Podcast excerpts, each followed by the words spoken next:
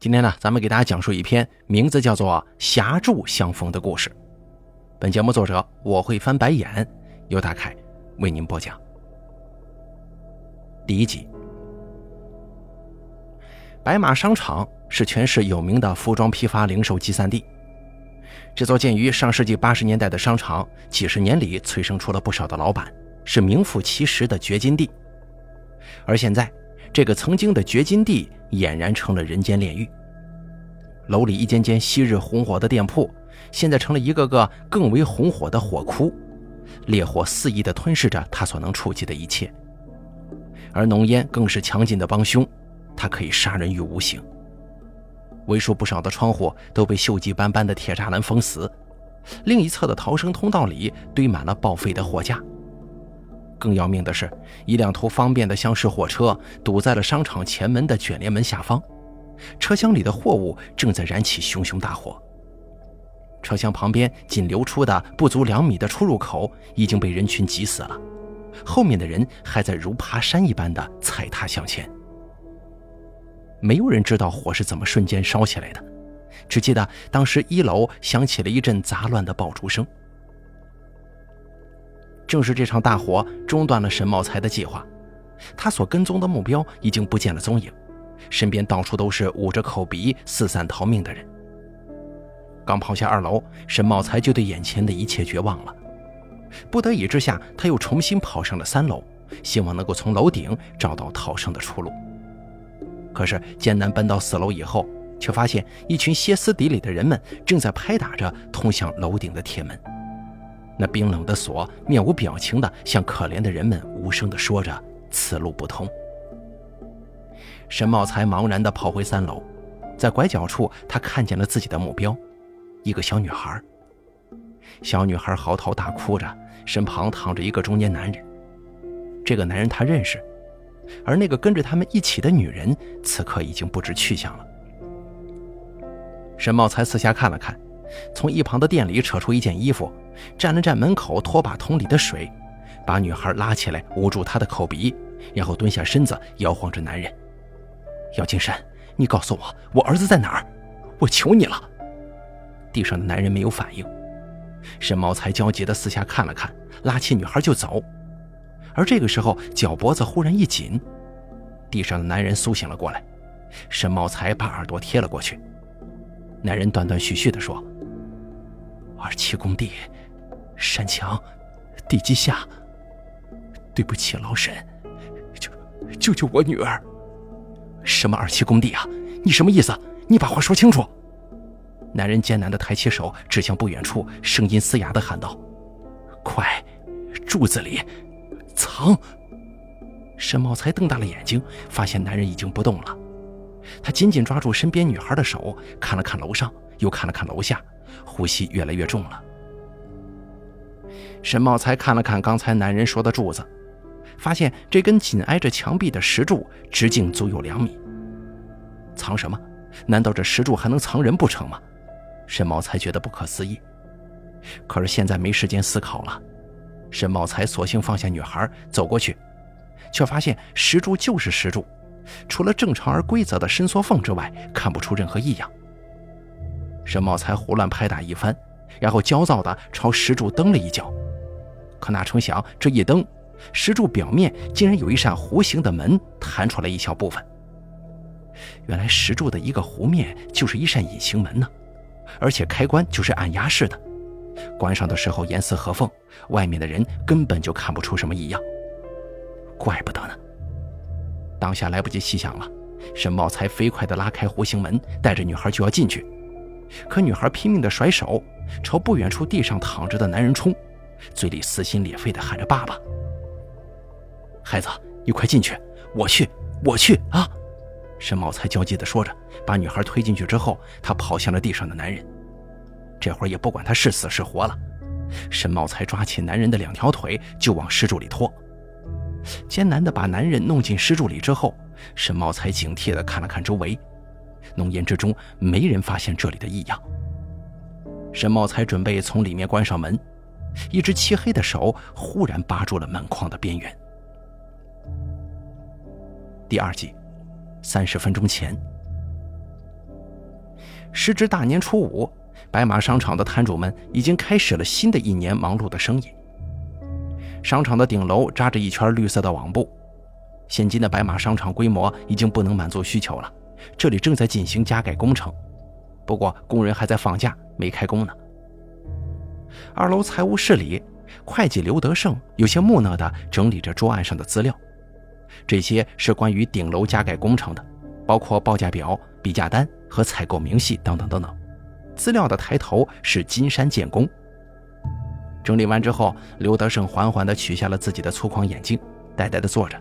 以至于一旁饮水机里下面的水杯都溢出了水，他仍旧没有发觉。他的手不安地攥着手中的笔，眼睛不由自主地朝头顶看去。办公室外的商场人流涌动，一楼入口处，一辆黑色大众车在商场门口停下，一个穿着风衣的中年男人走下。这人身材矮胖，圆圆的脑袋上稀疏的头发竖向前额。紧接着，一个妇女带着小女孩也走下了车，跟着男人进了商场。姚金山本来是要一个人来的，但是拗不过这泼辣刁蛮的老婆呀，才很不情愿地配合着这场天伦之乐。但是转念一想，今天老婆跟孩子都在，到底是累赘，还是对于未来可能发生事情的一种掩护呢？想到这里，姚金山反而轻松了。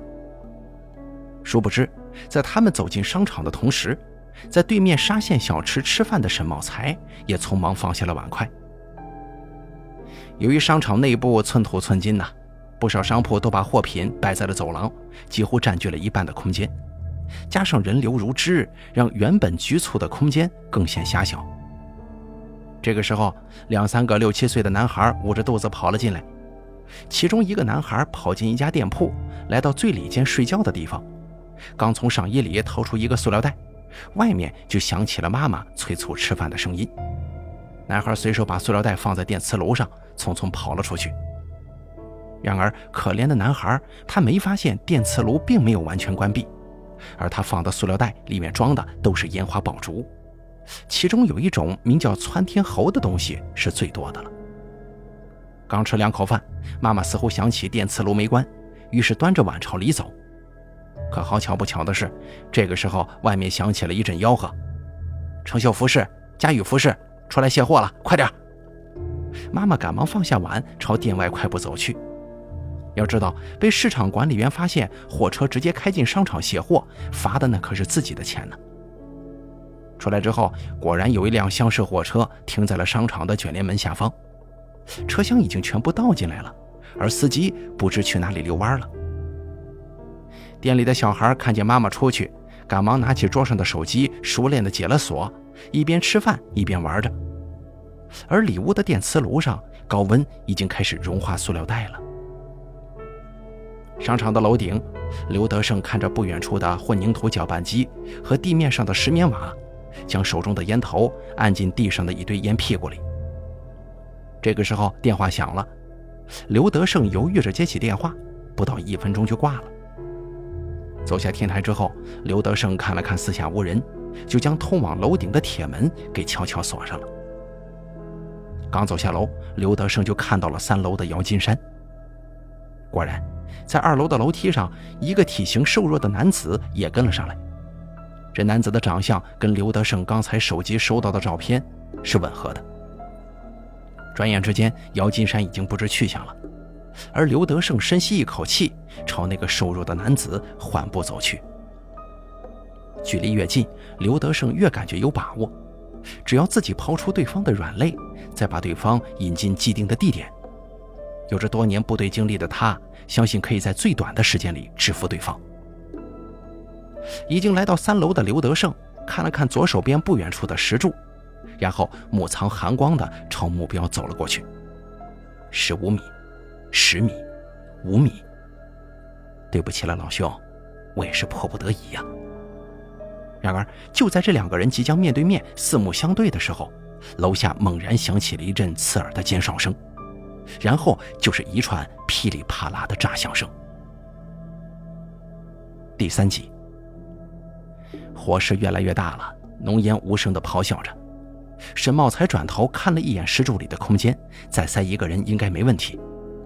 沈茂才飞快地打开门，见门外地上趴着一个戴着仅剩一个镜片眼镜的男人，年岁大概五十多，脸已经被熏黑了，瞪红的眼睛布满血丝。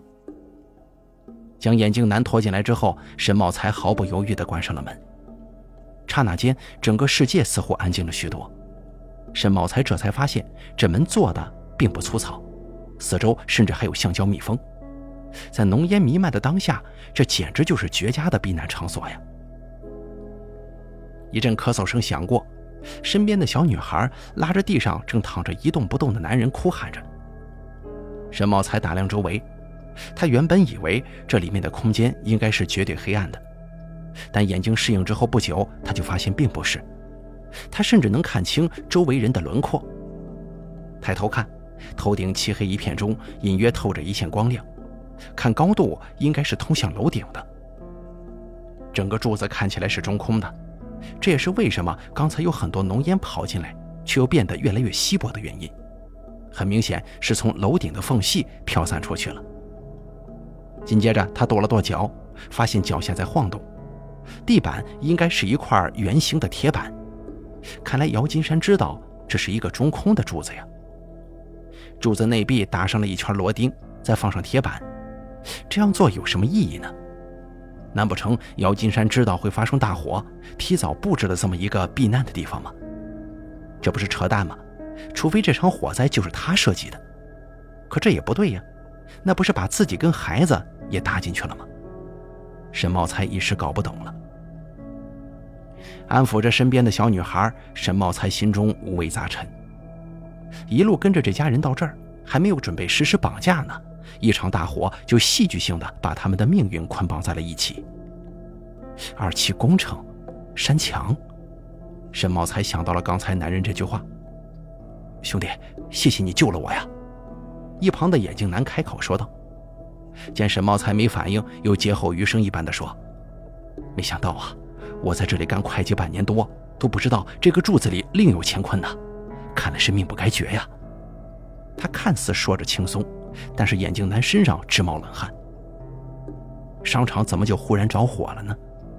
他还没有来得及将对方引进来，一场大火却把他们三个人都给逼了进来，而自己差点就交代在外头了。不过现在情况似乎复杂了，但也似乎更简单了。目前的状况仍在计划之中，外面混乱的场面又何尝不是一种掩护呢？现在既然对方也进来了，那么总能找到机会下手。无心理会眼镜男的沈茂才拉开了小女孩，双腿跨坐在地上男人身体上方，蹲下之后，双手交叉，一下又一下的按压着对方的胸口。姚金山，你醒醒，你给我醒醒，把话说清楚再死！沈茂才咬着牙说。一旁的小女孩拉扯着沈茂才哭：“叔叔，你别打我爸爸！”黑暗中，眼镜男嘴角不禁上扬，然后拉着小女孩的胳膊说。小朋友，你别害怕，他是在救你爸爸，救你爸爸呢。兄弟，你们认识啊？我看呢，吸多了浓烟，够呛了。眼镜男有些落寞地说着，但是心中却多了一份畅快。想不到意外的大火竟然让他的计划事半功倍。你们救救我爸爸吧，求你们了，叔叔！小女孩哭着央求。沈茂才终于还是停止了动作，无力地靠向石柱内壁。夹杂着小女孩无助的抽泣声，男人之前的话在他脑子里不断回荡：“儿子死了，真的死了吗？天哪，你们都做了什么呀？”沈茂才想到了儿子。大学毕业之后，沈茂才的儿子一时找不到合适的工作，在家混了两年。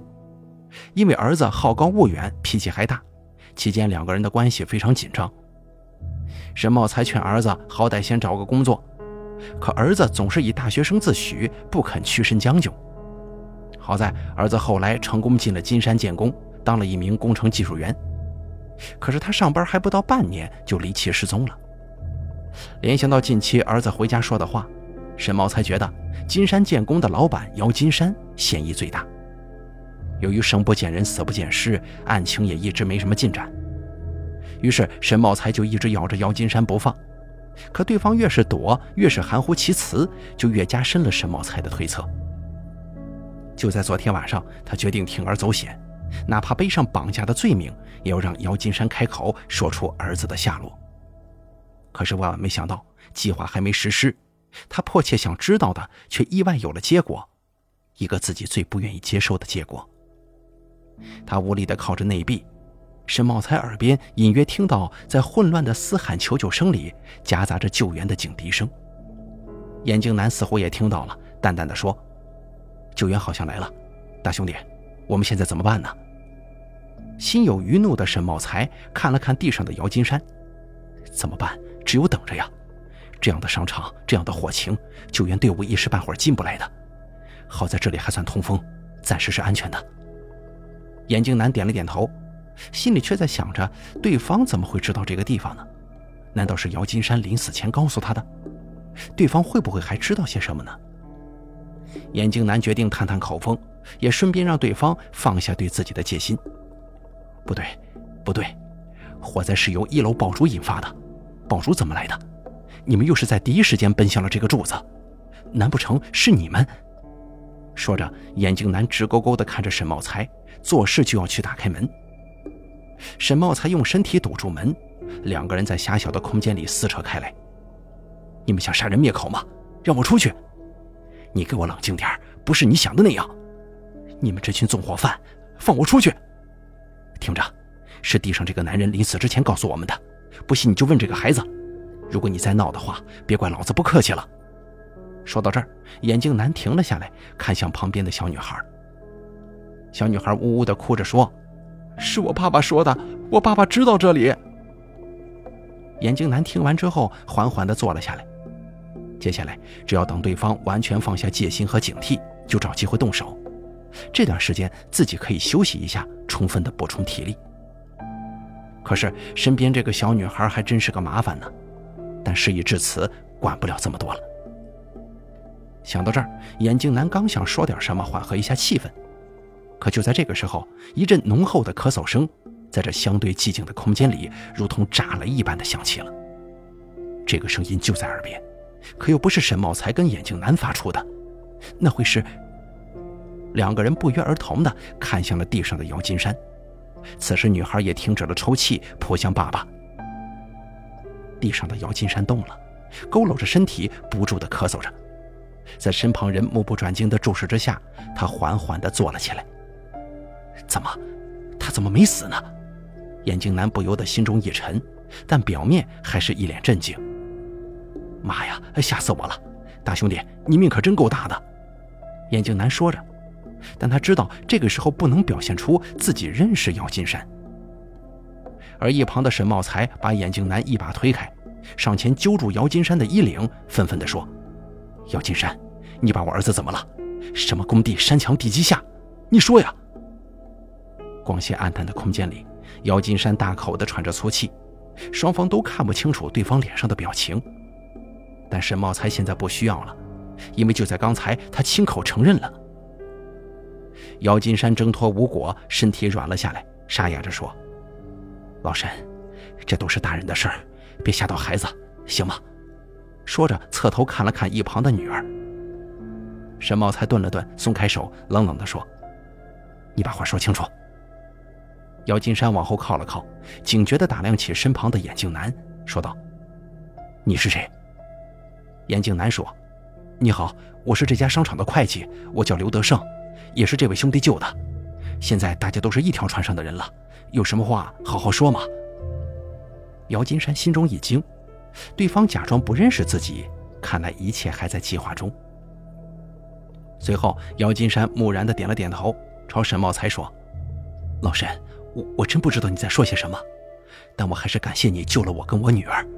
你放心吧。”一方面我会给你足够的钱，感谢你的救命之恩；另一方面，我也会全力配合。姚金山话还没说完呢，沈茂才早就瞪着红眼睛扑了过来。刘德胜赶紧拦在中间：“狗日的姚金山，刚才在外面你怎么说的？好啊，现在得救了你就想反悔了？”姚金山惊慌地把女儿抱过来，现在的他的确不想承认了。如果当时说出实情是为了救自己女儿的话，那么现在说谎就是为了稳住对方。目前的形势二比一，是对自己有利的。他当然可以承认，反正对方也不可能活着出去了。但现在还有女儿在呀，过早的激怒对方，明显是不智的。思虑片刻之后，姚金山继续说：“沈茂才，哦，老沈啊，刚才我可能是被烧晕了。我呢，确实是，确实是有笔钱藏在那个地基底下。你知道那里的一楼规划的是我的办公室，我是打算修个暗室的，所以我刚才就想用这笔钱请你救我女儿。”沈茂才哪里相信呢？放你妈的屁！说完又要冲过来。黑暗中，姚金山感觉一只手拍了拍自己，一种罪恶的默契在心头悄然滋生。而此时的刘德胜却并不这么想。按照原来的计划，自己虽然能保得一时平安，但真正的后患仍旧还在呀。犹如螳螂捕蝉，黄雀在后。与其将蝉献给黄雀，倒不如联手解决掉黄雀，才能高枕无忧。而听刚才这沈茂才的意思，应该是姚金山害了他儿子，对方对其恨之入骨。现在自己为什么不利用沈茂才的愤怒，除掉这个最大的后患呢？被刘德胜拦下的沈茂才没有再冲动，而是慢慢的坐了回去。是不想吓到对方的女儿吗？不全是。最重要的是，他看清了目前的形势。几个人被困在这个密闭的空间里。姚金山肯定不会当着第三个人的面说出自己犯罪的事实，而自己就算现在逼对方承认了，又有什么用呢？当着小女孩的面报仇杀了他爸爸，姚金山做不到。在这个什么都做不了的空间里，无限度激化矛盾是没有意义的。既然对方已经说出了儿子的下落，那么只要能出去，等警方挖出尸体，他姚金山就百口莫辩了。现在何不将计就计，让对方放松警惕呢？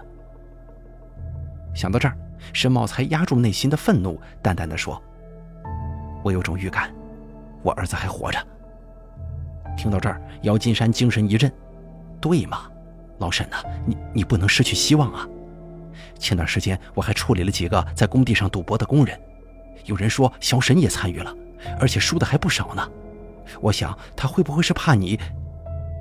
如果此时姚金山能看清沈茂才的表情，恐怕就不会继续说下去了。沈茂才没有接话，屋内陷入了一片沉默。而姚金山觉得下手的时候到了，于是他拉过身旁刘德胜的手，翻开对方手掌，用食指狠狠地画了一道线。刘德胜当然知道这是黄雀发出的动手指令，而黑暗中，刘德胜却把头慢慢地转向了姚金山。黑暗中，刘德胜慢慢摸向了自己的皮带，解扣之后，缓缓地抽了出来。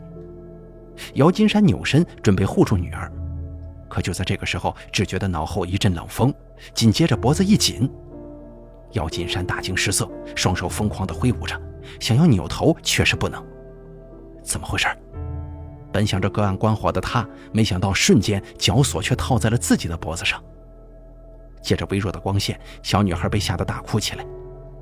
一旁的沈茂才也被这忽如其来的变故给镇住了，反应过来之后，大声喊道：“你你干什么？”刘德胜咬着牙说：“大兄弟，你别害怕，我都听明白了，就是姚金山让我把你引进来杀掉的。还有，你的儿子也是被他害的，你还等什么？快过来帮忙啊！”说着，刘德胜更是手下用劲儿，死死勒住正疯狂挣扎的姚金山。刘德胜是有把握的。他知道，说出这个计划，沈茂才就算不帮自己，也一定不会站在对方一边。对于杀了自己儿子又要杀自己的人，你沈茂才还能阻止我替你报仇不成吗？一边是被吓得哇哇大哭的孩子，一边正在上演着罪恶的猎杀，沈茂才一时之间不知该如何是好了。没错，他恨透了姚金山，但是听到这女孩的哭声，他又狠不下心来。沈茂才把女孩抱到自己一边，骤然站起身去扯刘德胜的胳膊：“你住手！就算是这样，我们也不能动手杀人，还有孩子在呢。”刘德胜是万万没想到，刚才看似要吃了姚金山的沈茂才，竟然会如此妇人之仁，还要救仇人呢。他不禁也急了：“你这个时候心软，就等于自杀。就算今天能出去，他也不会放过你的。我跟他也有大仇。”就算不为了你，我也要这么做。你放手，不然我就不客气了。此时的姚金山动作已经越来越微弱，沈茂才情急之下也用胳膊锁住刘德胜的脖子。此刻，三个人全都用尽了全身的力气。一旁的小女孩被吓得手足无措，慌乱之间手扒住了门把手，门被打开，浓烟当时就窜了起来。三个人无不大惊失色。姚金山用力蹬向墙壁，刘德胜、沈茂才被撞得连连后退。三个人在狭小的空间里辗转腾挪，撞来撞去。不多时，在沈茂才的帮助之下，姚金山得以转过身，两个人合力将刘德胜抵在了已经半开的门前。姚金山趁机抬起脚，用尽全身的力气把刘德胜给踹了出去。然后，姚金山以迅雷不及掩耳之势关上了门，同时摸到了门内把手下的插销。原来这扇门是可以内锁的，只是刚才进来的匆忙，沈茂才没发现而已。屋内又重新陷入了黑暗，耳边不断响起一阵绝望的拍门声。姚金山刚松一口气，准备去拉女儿。沈茂才就扑了上来，他说的是不是真的？是你杀了我儿子，你还要杀我吗？沈茂才瞪红了眼，叔叔，你别打我爸爸了，我求求你了，我把我的压岁钱都给你。小女孩扯着沈茂才，不断的哭喊。姚金山心知现在狡辩也是没用了，要不是刚才沈茂才出手相救，自己恐怕已经死了。但要他如实交代，得救之后仍是死路一条，索性把心一横。老沈呐，你别激动，你听我说，这一切都不是真的。那个姓刘的跟我有仇，所以才骗你的。你儿子不是我杀的，我更没想杀你呀。反正刘德胜已经不在了，姚金山索性全推到了对方身上。刘德胜跟自己有仇不假，那是因为刘德胜之前就在金山建工上班，因为做假账贪污被姚金山发现，当即辞退，并要求对方双倍赔付，不然就报案。还逼着对方写下了欠条。刘德胜后来来到了这家商场，恰巧这段时间出了小沈的事儿，姚金山想到了刘德胜，他威胁刘德胜帮自己除掉沈茂才。金山建工被姚金山私有之前，就是这家商场的承建方，所以姚金山知道这里有一根中空的柱子，那是为了弥补设计缺陷而做的面子工程。刘德胜因为无力还钱，被逼无奈，与姚金山设计了这一出螳螂捕蝉，黄雀在后的谋杀藏尸计划。利用沈茂才跟踪姚金山的机会，到了商场，由刘德胜出面，以小沈的下落为由，将其引进石柱内杀害。对呀，有谁会想到，在这大庭广众的商场，正酝酿着一场杀局呢？此时，姚金山的再次狡辩，让沈茂才更加愤怒了。我儿子不是你杀的，这么说，我儿子死了是不是？你终于承认了。如果不是你设计引我进来，这个地方你怎么会知道？姚金山脑子飞速转动，承接这个商场建筑的就是金山建工的前身呢，所以我知道这里能躲，其他的我一概不知。哭泣着的小女孩嗓子已经哭哑了，沈茂才心中不忍，双手慢慢无力地垂了下来。而姚金山慢慢摸到了地上的刘德胜的皮带，紧紧地攥到了手里。小女孩还在低声抽泣，姚金山慢慢地把女儿拉到自己旁边，看了一眼对面沈茂才的轮廓，姚金山眼中闪过一丝凶光。紧接着，他忽然蹲下，摇晃起女儿了。欣欣，你怎么了？沈茂才一愣，也紧张地朝女孩这边探过身来。可就在这个时候，早已准备好的姚金山一个转身，把皮带绕上了沈茂才的脖子。沈茂才猝不及防，伸手疯狂地向后抓扯对方。就在这个时候，忽然听到一声刺耳的摩擦声传来，紧接着屁股下的铁板猛地一个倾斜，不好，铁板承受不住了！沈茂才嘶哑地喊道，一只手不断地拍打着姚金山的腿。姚金山也愣了，一时吓得不敢动弹。他当然知道，一旦铁板坠落，将会发生什么，那将意味着他们会从三楼瞬间空降到一楼。爸爸，爸爸！小女孩吓得站起身走了过来。别动！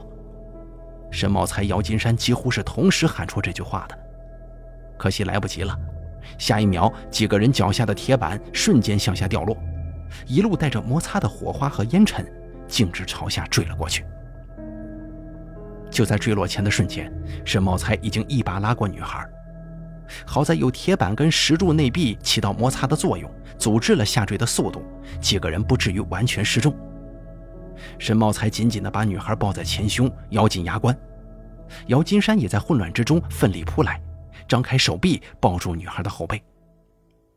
一阵剧烈的颠簸坠落后，砰的一声，终于停止了。铁板跟三个人重重地摔在石柱底部，也就是一楼。头昏脑胀，身体剧痛，让姚金山跟沈茂才过了很久才在烟尘当中缓过一口气来。靠着两个人的女孩，好半天才哇的一声哭了出来。倒是两个人听见这声音，如释重负。看着又救了女儿一次的沈茂才，姚金山艰难开口说：“老沈，你有屁就放。”强忍剧痛的沈茂才没好气地说。姚金山急促呼吸两口，缓缓地说：“老沈，这次我不骗你了。明珠写字楼项目二期工程山墙地基下，你儿子，你是个好人呐。我我偿命，我偿命。这是我女儿。”沈茂才怒发冲冠，他强忍着疼痛，刚抓住姚金山，发现拉不动。对方摆了摆手，咬着牙闷哼着，有气无力地说：“我不行了。”你怎么了，爸爸？你怎么了？一旁的女孩哭嚷着。沈茂才这个时候才发现地上有些湿滑，再一摸姚金山的后背，赫然发觉一根冰凉的东西插入了姚金山的背部。原来石柱底部石柱壳里的一节钢筋斜着暴露在外，几人坠下的时候，钢筋不偏不斜地贯穿进了姚金山的后胸。这是报应啊！可听着一旁女孩撕心裂肺的哭喊，沈茂才的心中却完全畅快不起来。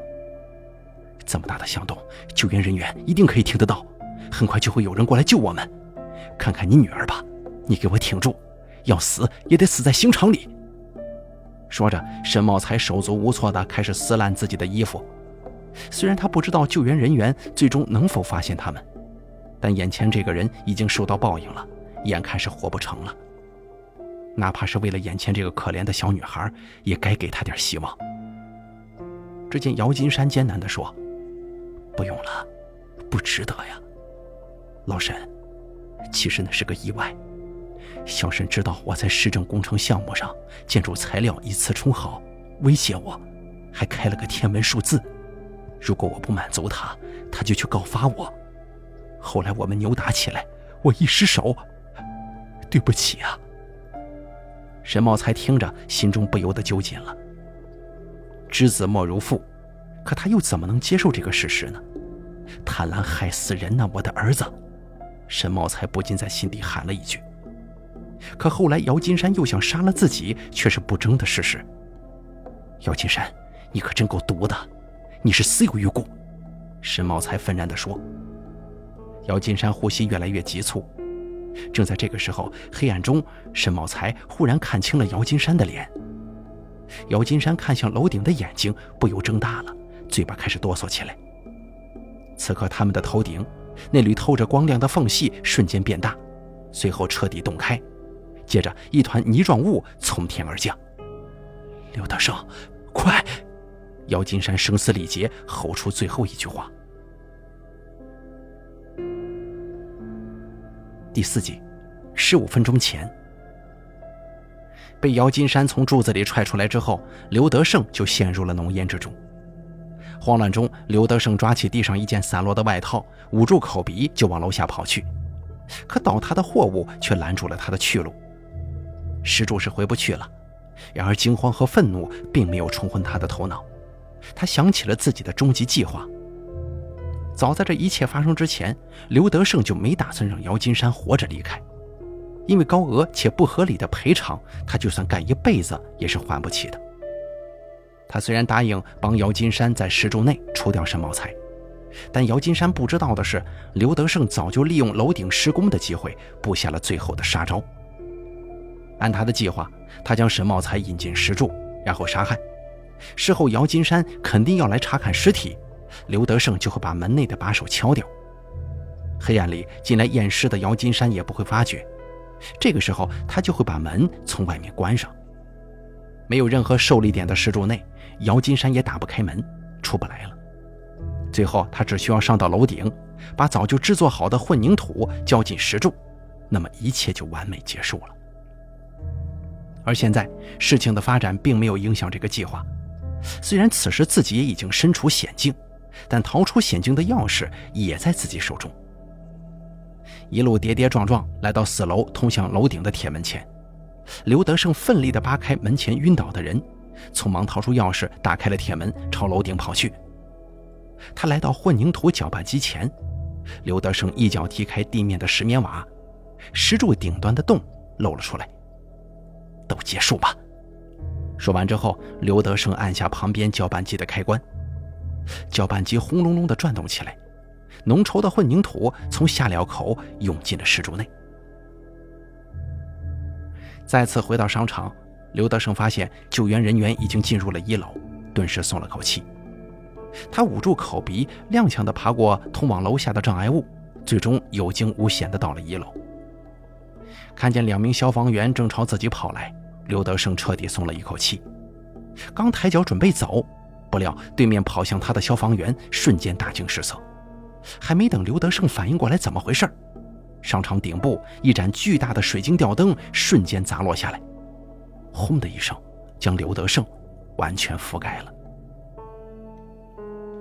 第二天早上七点钟，当现场调查人员在楼顶发现裸露在外的石柱口的时候，用手电筒往下一照，发现了异样。此刻的白马商场内部一片断壁残垣，到处烧得满目疮痍。破拆工作不到半个小时，位于一楼的石柱外壳一面被打碎了。石柱内一个圆柱形的混凝土块，虽然没有凝固到坚硬的程度，但已然成为了固体。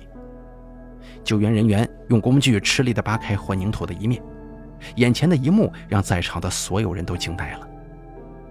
混凝土的最上方平躺着一个小女孩，横着的身体陷入混凝土大约七八公分。而他的下面，一个男人正托举着女孩的背，而这个男人脚下踩着的是另一个身体肥胖、呈匍匐跪状的男人。这嵌入式的三人，此刻犹如立体的雕塑一般耸立着，如同这根石柱的根基与石柱浑然一体。